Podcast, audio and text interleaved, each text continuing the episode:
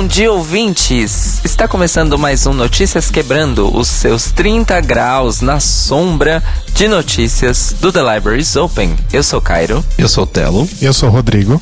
E a gente vai começar já com uma notícia muito, muito, muito triste.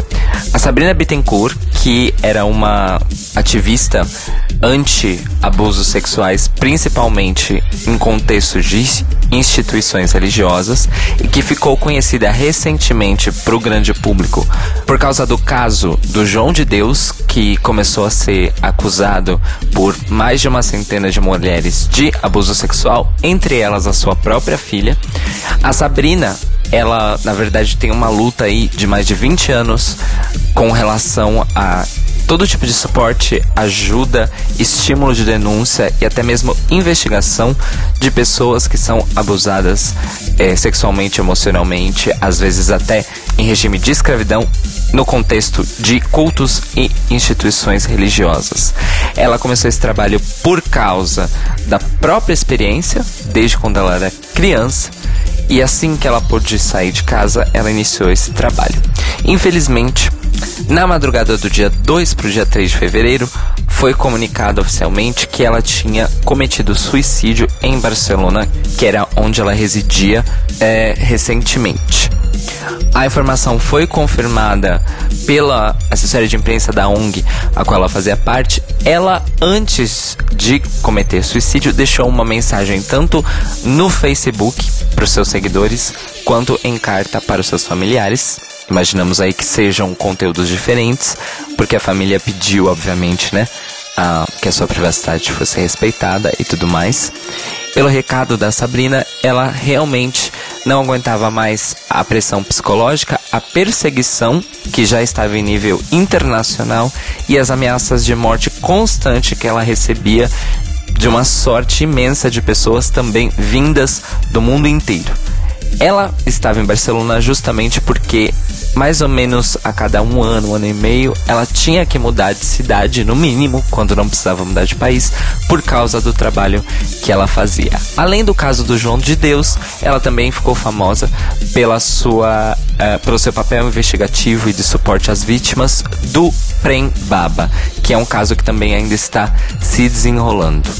Ela deixa três filhos e ela fez toda uma sorte de agradecimentos a várias pessoas, deixou algumas broncas também na sua carta e foi um, um choque, um grande impacto no movimento dos direitos humanos do Brasil e do mundo, o suicídio da Sabina Bittencourt. Então nós deixamos aqui nossa solidariedade à família e um agradecimento pelo trabalho dela, lembrando que o caso do João de Deus ainda não está concluído e mais mulheres ainda estão né, vindo à tona com denúncias contra ele.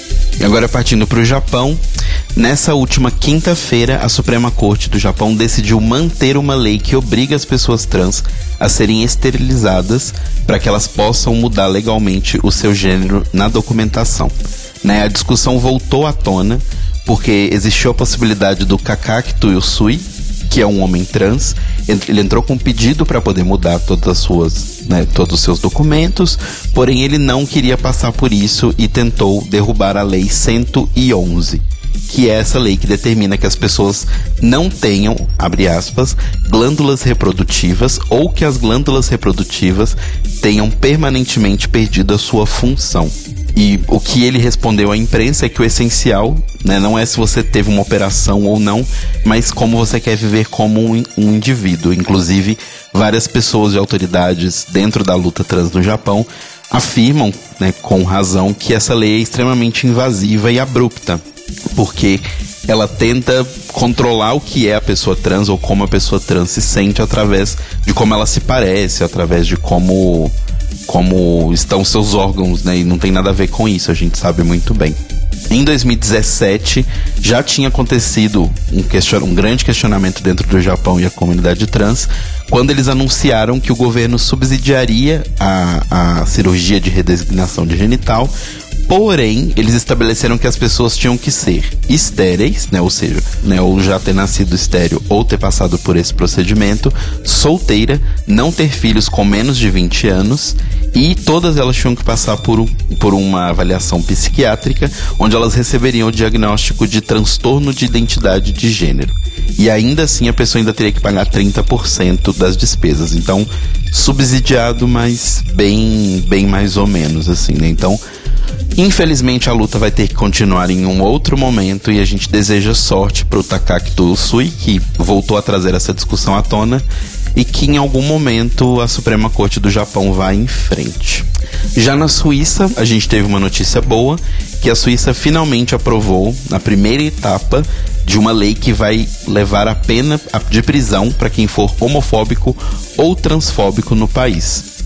A pena prevê de prisão de até três anos para as pessoas que discriminarem outras em virtude da orientação sexual ou identidade de gênero. E a, a lei venceu essa primeira etapa por 118 votos a favor contra 60 contra, né? Então foi uma, uma, uma, uma distância bem grande aí. O conciliador nacional Matias Reinert que lutava pela aprovação, ele postou no Twitter, abre aspas, o Conselho Nacional aceitou uma iniciativa contra a homofobia e transfobia um sucesso magnífico para os, pelos direitos humanos. A resposta final virá ainda em dezembro pelo Conselho dos Estados, né, que é quem efetivamente coloca as leis para serem aprovadas na Suíça. Curiosamente, a Suíça ainda não aprova o casamento igualitário, mas todo mundo já estabeleceu, né, principalmente o secretário-geral da ONG Pink Cross, que é o René Schegg, já estabeleceu que a próxima luta é sim conseguir a aprovação do casamento igualitário. Então, felicidade para as pessoas na Suíça. Esperamos ver todas as pessoas preconceituosas atrás das grades. E outra notícia boa agora em Angola, que Angola está seguindo os passos da Índia, que ano passado foi o último país a deixar de criminalizar a homossexualidade e agora a homossexualidade deixa de ser crime em Angola. O Código Penal do país, que era de 1886, então, né, bem antiguinho aí, tratava a homossexualidade como um vício contra a natureza e, obviamente, ele era usado para perseguirem os LGBTs no país. O novo código que foi aprovado, né, de, de leis agora, não apenas criminaliza a homossexualidade, como ele estabelece que a perseguição e a discriminação deve ser completamente proibida. Então é muito legal saber que as coisas estão indo para frente em algum lugar no mundo. Mas é importante a gente lembrar que ainda existem 70 países no mundo onde as relações homossexuais são proibidas, alguns inclusive podendo render prisão e pena de morte. Então, vamos esperar que daqui para frente as coisas melhorem. Outros países que estão discutindo também acabar com essa proibição são o Líbano, Tunísia, Singapura, Jamaica e o Quênia.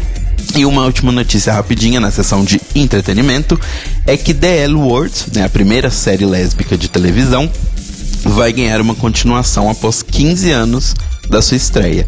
A série foi produzida originalmente entre 2004 e 2009 e depois do aniversário da série, né, de 15 anos, que foi poucos dias atrás, anunciaram que uma parte do elenco vai voltar. A atriz Catherine Monin, Jennifer Beals e Alicia Alley e a produtora né, original da série, a criadora, a Elaine Chaikin, não tá na produção, porque atualmente ela tá trabalhando em Empire, mas ela vai estar ali ajudando a levar a coisa pra frente. Então, para quem gostava de The L Word, eu tinha uma amiga que gostava muito.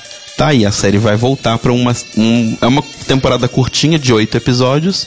Mas é, às vezes é até melhor oito episódios, né, gente? Porque às vezes quando a coisa fica longa, fica meio ruim de novo. Bom, vamos então para o Manicômio Brasil SA desta semana.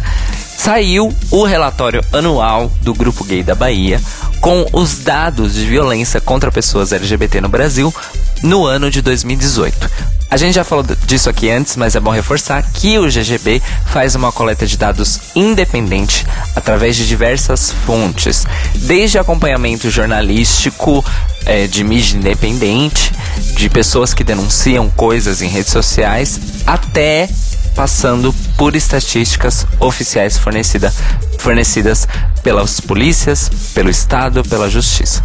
E a partir de todos esses dados, eles fazem mapeamento, interpretação e cálculos. O grande destaque, como sempre, são os números relacionados às mortes de pessoas LGBT. No relatório do GGB foram computadas 420 mortes de pessoas LGBTs, LGBTQI+.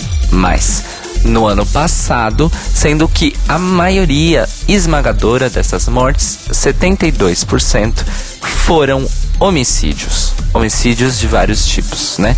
Tipificados como homicídios. Em segundo lugar, também uma estatística bem alarmante, com 24% do total dessas mortes foi por motivos de suicídio. Dentro dessas estatísticas do GGB de mortes, eles também começaram a contabilizar as mortes em que pessoas que se identificavam heterossexuais sofreram uh, homofobia, transfobia, lesbofobia e acabaram morrendo por conta disso. Como, por exemplo, o caso do vendedor ambulante que foi assassinado no, met é, no metrô por ter defendido uma travesti. Então, um caso como deste senhor entra nas estatísticas do GGB justamente para a gente ter uma interpretação um pouquinho mais real das possibilidades e realidades da violência LGBTfóbica no Brasil.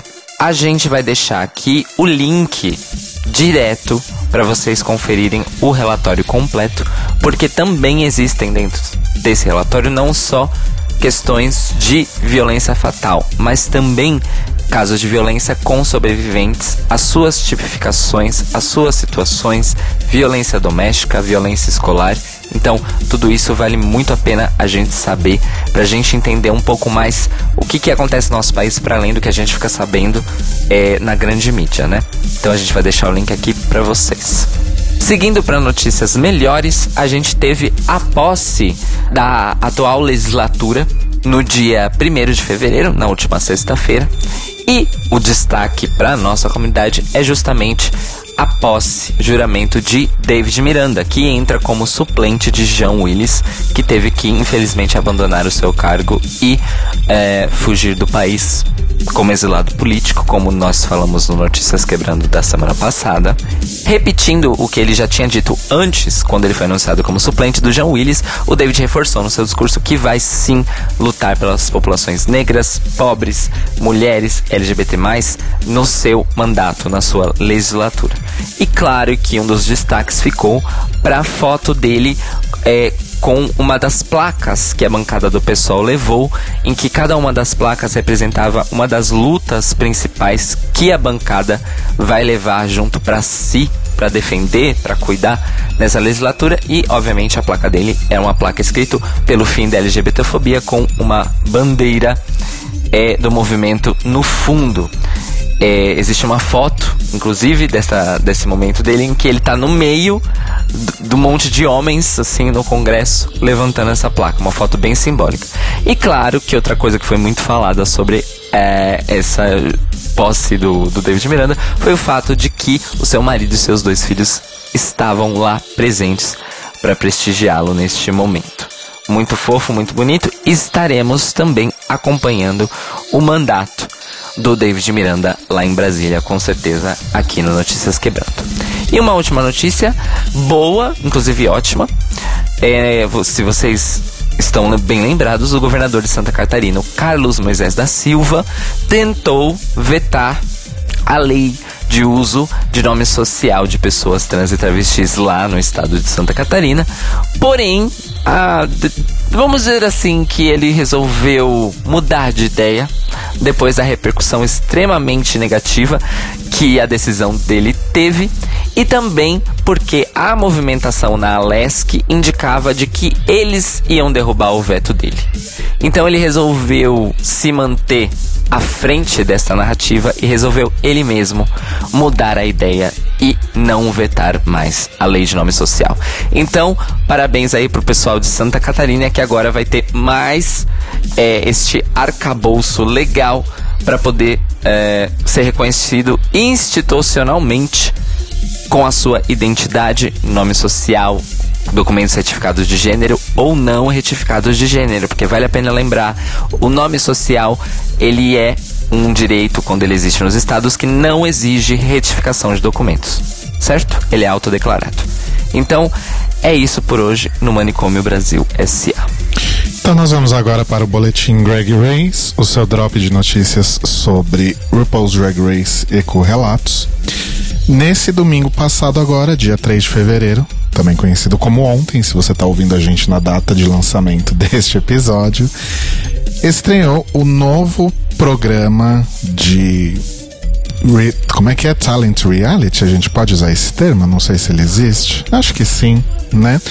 Que é o The World's Best, um reality show de talentos em que RuPaul é jurado junto com a Faith Hill e com a Drew Barrymore. Oi. o programa é apresentado pelo James Corden. Lindo. E a ideia é que seja uma competição mundial de talentos inédita, né? Então, além dos três jurados, os competidores precisam também é, provar aí para 50 especialistas mais talentosos do mundo em todos os campos de entretenimento o seu talento. É, obviamente não deu para assistir, né? A estreia foi nesse domingo, logo depois do, do Super Bowl, que é um dos eventos televisivos mais importantes dos Estados Unidos, não só televisivo, mas acho que cultural como um todo, né? Acho que nada grita comercial. Nada grita tanto Estados Unidos quanto Super Bowl, né? Mas a gente vai acompanhar aí o, os, a repercussão, principalmente relacionada aí à performance da RuPaul como jurado nesse neste programa, porque vamos ser sinceros que a gente não vai assistir, né?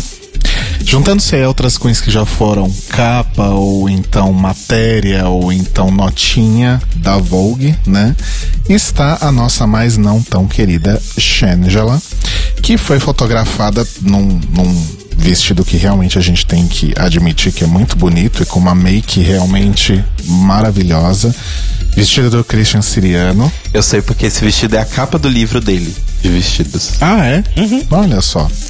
Essa foto foi tirada na no SEG Awards, que é um, um evento relacionado a, a premiações do mundo de cinema nos Estados Unidos, né? E Shangela estava lá, né? Já que ela participou do filme A Star Is Born.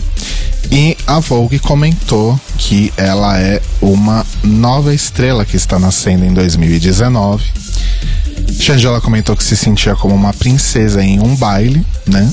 E falando rapidinho com o pessoal da, do Entertainment Tonight, ela comentou que é muito importante ter o universo drag representado, né, num, num filme indicado como A Star Is Born e segundo ela, é um conjunto autêntico de cenas, e para fazer parte disso nesse momento, realmente mostra muita, muitas pessoas por aí. Quem você é, é digno e conta. Tá ok, né, Shangela? Mas a gente continua aí com aquela. com aquele rançozinho por causa de coisas que aconteceram aí no, no All Stars 3 que a gente não precisa comentar novamente. Sim, mas é, é bem louco, né? O fato das drag queens terem ido de pessoas da noite que eram confundidas com prostitutas para pessoas que frequentam tapetes vermelhos de premiações, na é verdade? Parece que o jogo virou. Isso é fato. Isso é fato. Bom, relacion... um pouco relacionado a isso, também vale a gente fazer um, um, comentário aqui. Só uma notinha, né? A pessoa morre e sai só uma notinha. Uma notinha. Que é que o fato de que nesse último sábado, dia 2 de fevereiro, RuPaul's Drag Race completou oficialmente 10 anos de existência. O primeiro episódio da primeira temporada foi ao ar em 2 de fevereiro de 2009 na Logo TV. E o perfil de Instagram de RuPaul's Drag Race publicou aí uma imagem de 10 anos com a, a promo mais uma foto promo mais atual aí da RuPaul, que é nem mais atual, né? Porque a gente já tem Season 11, mas a foto do All Stars 4. E, e aí, falando que tá comemorando os 10 anos, parabéns, bli bli bli. Falem pra gente o que vocês, quais são seus momentos favoritos na Drag Race History. E obviamente tem gente falando, ah, eu, Drag Race foi muito importante para mim, ah, eu adorei o lip sync de Manila, de Raven e, e Jujubee. Ah, porque foi muito importante para mim, para sair do armário e conhecer arte drag, blá blá blá. Só que mais ou menos 75% dos comentários são: Manila foi roubada, traga Manila de volta, a coroa pertence a Manila. Muitos comentários do tipo: RuPaul, reveja as regras do All Stars, chega de roubalheira. Silvio Santos, peço que não reprise o episódio. Além disso, é, dois comentários bem interessantes me chamaram muita atenção no meio desses mais de 2.300 comentários que, que a publicação tinha até o momento em que a gente gravou este episódio. Coment, os dois comentários foram: primeiro, o da Logo TV, que falou: Ah, você vai ser sempre nossa kitty girl, alguma coisa assim, muito orgulho, blá blá blá. E aí um fã foi lá e comentou: Ô oh, Logo, era tão bom quando era com vocês. E o comentário mais ácido foi o de Trinity K. Bonet, né? Porque a pergunta era qual é o, o, os seus momentos preferidos de Drag Race History. E o comentário da Trinity foi: estar a parte disso. Me sinto honrada. Obrigada. Eita! Então, assim, nota-se que, 10 anos depois, RuPaul's Drag Race ainda desperta muita paixão, porém também muitas críticas e muita contestação também, desde o papel do programa até o, a dinâmica do reality em si em relação às eliminações das queens e escolhas que a RuPaul e a produção faz, narrativamente falando, né? Então, Vida longa Drag Race, né? Que venham aí mais muitos anos e que o programa realmente se permita aí fazer reflexões baseadas no que as pessoas que mais importam, que são os fãs, né, estão aí ventilando em relação ao programa. E só um comentário, Rô. Na verdade, é, essa foto não é nem desatualizada e nem recente. Lembram que essa foto é uma foto, uma stock foto da RuPaul de muitos anos atrás? que eles deram um upgrade para usar na, na promo de All Stars 4, né? Deve ter um Rustock, que são as fotos da RuPaul. E assim, gente, isso diz muito a respeito do programa hoje, né? Inclusive, se eu não me engano, no meio desses. Eu, eu, li. Óbvio que eu não li os dois mil comentários, mas eu li vários. E acho que teve um cara que falou alguma coisa do tipo: Ô oh, bicha, nem fez uma foto para comemorar os 10 anos. Pois é. Ou seja, né? São várias coisas que não passam despercebidas pelos fãs. Exato. E ela não precisava nem estar tá montada, mas, tipo, sabe aquela foto da produção que eles tiraram um tempo atrás? Que é tipo a RuPaul no meio desmontada e todo mundo do, da produção do programa? Uma foto daquela, sabe? Tipo, fala sobre a equipe, fala sobre quem faz a porra do negócio. E aí é uma foto velha, rebutada. Isso parece que foi muito do tipo, às 11h59 da noite, alguém lembrou: caralho, amanhã é aniversário do programa. E aí postou, sabe? Não, tem muita cara disso mesmo. Mas é isso, gente. 10 anos e vamos torcer aí por muitas coisas melhores aí nesses próximos muitos anos que a gente sabe que o RuPaul's Drag Race ainda tem pela frente. Por falar em coisas que temos aí pela frente em RuPaul's Drag Race, uh, de acordo com as especulações mais recentes até então, a 11 temporada de RuPaul's Drag Race estrearia no dia 22 de fevereiro, ou seja, exatamente uma semana após o fim de All Stars 4. Porém, novos rumores aí dizem que na verdade a data de estreia será no dia 1 de março. Ou seja, teríamos aí uma semana de, de gap que até o momento não se sabe se vai ser uma semana de gap mesmo, sem nada, ou se haverá um episódio de reunion dos, do All Stars 4 que até então não estava previsto. Foram anunciados 10 episódios para All Stars 4, então provavelmente vai ser uma Gap Week mesmo. Se de fato se confirmar aí a estreia no dia 1 seguimos no aguardo aí de uma data de estreia oficial para a Season 11.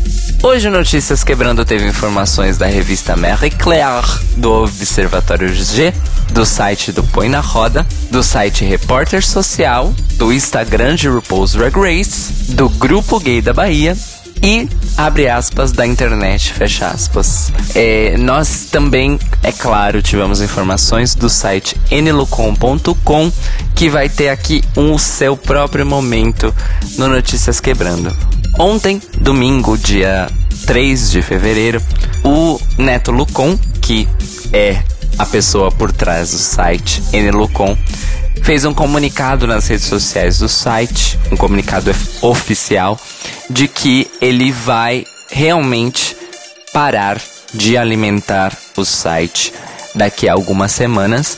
Ele disse que ainda tem uh, alguns bons dias de textos, vamos dizer assim, para terminar de editar e publicar em respeito às pessoas que se dispuseram a participar dessas matérias, dessas entrevistas, destes vídeos. Mas que depois disso ele vai, depois de 15 anos de dedicação e depois de 15 anos sendo o único portal de notícias do Brasil dedicado à população trans e travesti e que ele precisa cuidar dele mesmo antes de partir para a próxima. Nós agradecemos muito ao Neto por todos esses anos de trabalho. Se vocês, a gente vai deixar o link, obviamente, para vocês lerem o comunicado todo. Mas se vocês olharem só os comentários do Instagram, vocês vão ver uma avalanche de pessoas trans agradecendo o trabalho do Neto, dizendo como o trabalho dele foi importante para a visibilidade trans no Brasil, como ajudou certas causas específicas, certas brigas na justiça, certos casos, inclusive criminais. Então, assim, o trabalho que o Neto fez nesses últimos 15 anos, além de ser único, sem precedentes e eu espero que não sem descendentes, foi importantíssimo para o movimento LGBT no Brasil. Então, muito obrigado ao Neto. Estaremos aí, continuaremos na vida além profissional e ansiosos para ver o que ele vai fazer daqui em diante, porque afinal é um grande jornalista e queremos saber o que ele vai fazer depois, depois né, do fim do Eno Com. Então, um grandíssimo beijo pro Neto e muito, muito obrigado. Beijos pro Neto e muito sucesso nas empreitadas futuras, porque a gente sabe, na verdade, duas coisas, né? Quem trabalha com comunicação e quem milita não consegue ficar parado, né? Como ele faz as duas coisas, então aguardamos aí coisas maravilhosas dele no futuro. E muita saúde. Principalmente saúde mental para passar por tudo isso que a gente tá passando. Todos estamos precisando um pouquinho. É, indicações, Mores, essa semana? Semana passada não tivemos, né? Bom, eu vou indicar hoje um filme para variar. É o documentário Matang Maya Emaei, um documentário musical, por dizer assim, sobre a cantora e rapper singalesa britânica Emaei, que tá aí já com seus quase 20 anos de carreira, eu acho, e que foi literalmente a primeira popstar refugiada é, do mundo.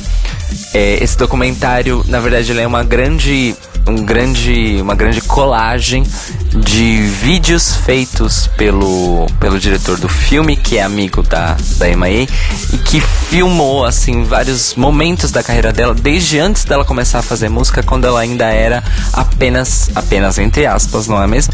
Uma artista gráfica, que fazia algumas das suas artes nos muros de Londres, apresentava suas obras em galerias e também fazia artes gráficas para capas de discos de amigos. Então, toda essa trajetória dela, inclusive a sua trajetória política, é demonstrada neste filme e é simplesmente maravilhoso. Claro que eu gostei muito porque eu sou fã da MIA, muito, muito fã dela, mas também porque é muito interessante do ponto de vista de como você pode fazer um documentário sobre uma pessoa e de como a vida das pessoas que são musicistas, são famosas, vai muito, muito, muito, muito, muito, muito além daquilo que a gente vê nas nossas telinhas. Então, tá disponível nas lojinhas do Paulo Coelho, tá, amores? Matang Maya Emaie. Assista. Arrasou. Eu vou indicar um mangá. Eu faz muito tempo eu gosto muito do, do trabalho do Gengoro Tagami, que é um mangaka que é especializado em bara, né, que é o o estilo gay japonês, mas do gay dos homens fortões e ursos, as pessoas diriam, na é verdade. E o Gengoro é muito, tipo, eu gosto muito do traço dele, eu acho o traço muito, muito plástico, muito bonito, e eu queria muito, há muito tempo ler um mangá dele efetivamente, mas é muito difícil achar esse material é, né, no Brasil, assim, em geral, mas na internet mesmo, assim. Muitas vezes é um material que não é nem traduzido para inglês, sabe? Então, como eu não tenho japonês, né, eu não, não, não sei ler japonês, fica muito difícil consumir, porque eu não quero só ver os desenhos, eu quero também ler as histórias e tudo mais. E aí, eis que agora em 2017, o Gengoro lançou um, um mangá chamado My Brother's Husband, ou no original japonês, Ototo no Oto, que conta a história de, de um americano, né? No americano não, ele é canadense. É um personagem canadense que vai para o Japão conhecer o irmão gêmeo do seu falecido marido. Então toda a história é muito centrada no Yaichi, que é o irmão gêmeo né, do Ryuji, que era o marido do Michael, e a sua filhinha e a sua ex-esposa. E assim, além da história ser fofa, eu, eu acho que é muito fofa. Não tem nada de sexual e, nada pornográfico, né, digamos assim. Tanto que até muitas pessoas ficaram assustadas porque é um mangá do, do Gengoro Tagami ia sair pela Panini, porque ele vai sair agora em abril. Mas não se preocupem, né, caso você tenha um problema com isso, mas não tem nada de pornografia. Realmente uma história. E eu gostei, além de ser uma história muito fofa, muito. tocar em momentos muito. coisas. sei lá, eu acho que meio que de. De, de compreensão, de, de, de amor em suas bases mais, mais primitivas. Eu acho que ela é um ótimo ensaio para entender como funciona a visão do Japão com as pessoas gays. E eu acho que é um relato muito válido e muito real quando vem de um.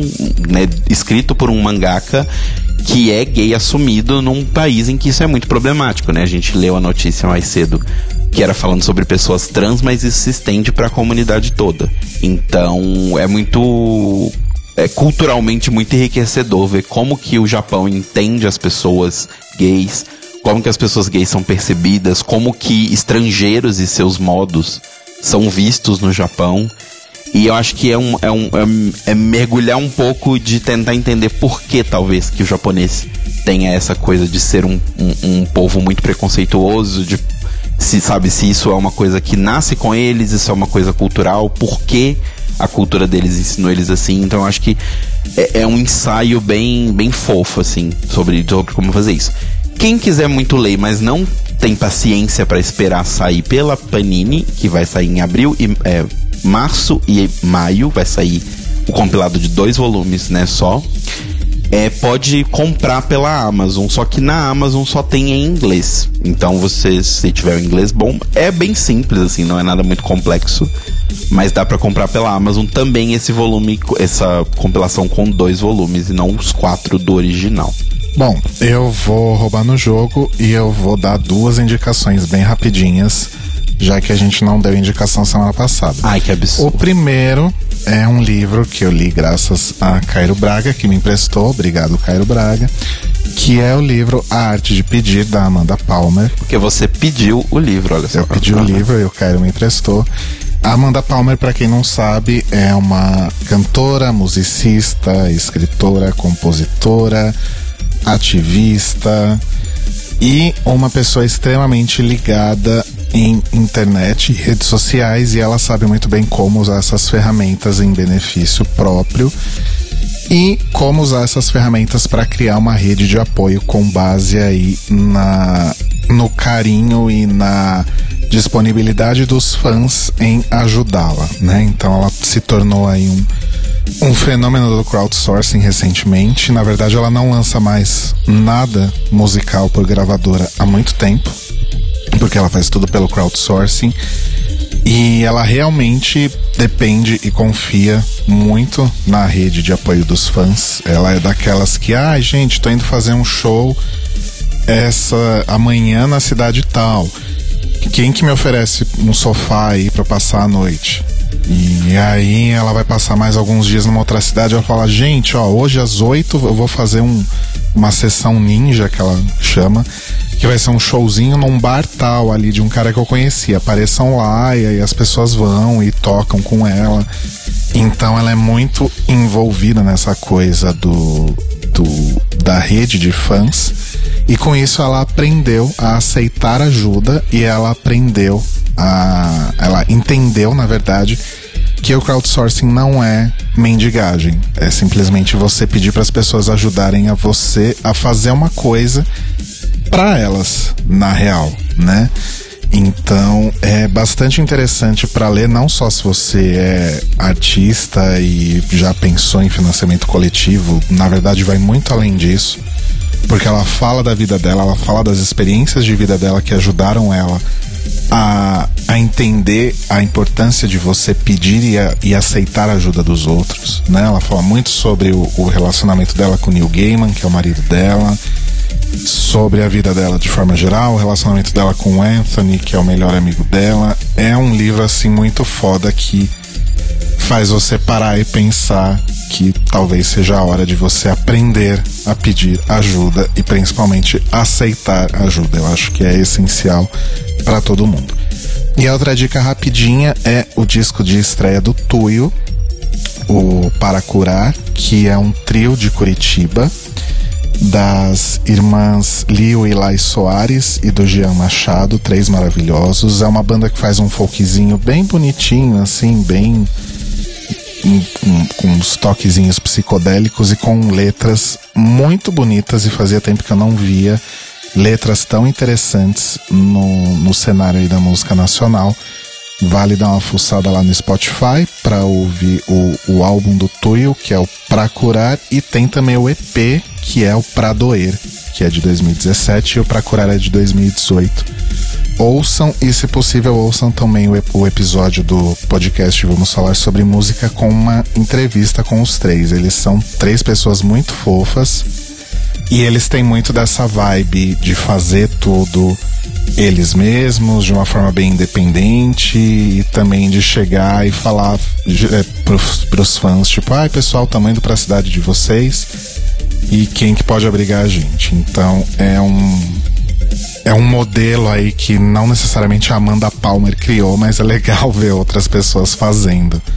Né? Então, é, é, as duas dicas no fim das contas se complementaram porque são pessoas que meio que usam essa mesma cartilha que a Amanda Palmer escreveu, né? Então, vão lá ouvir a banda Tuyo, que é muito legal.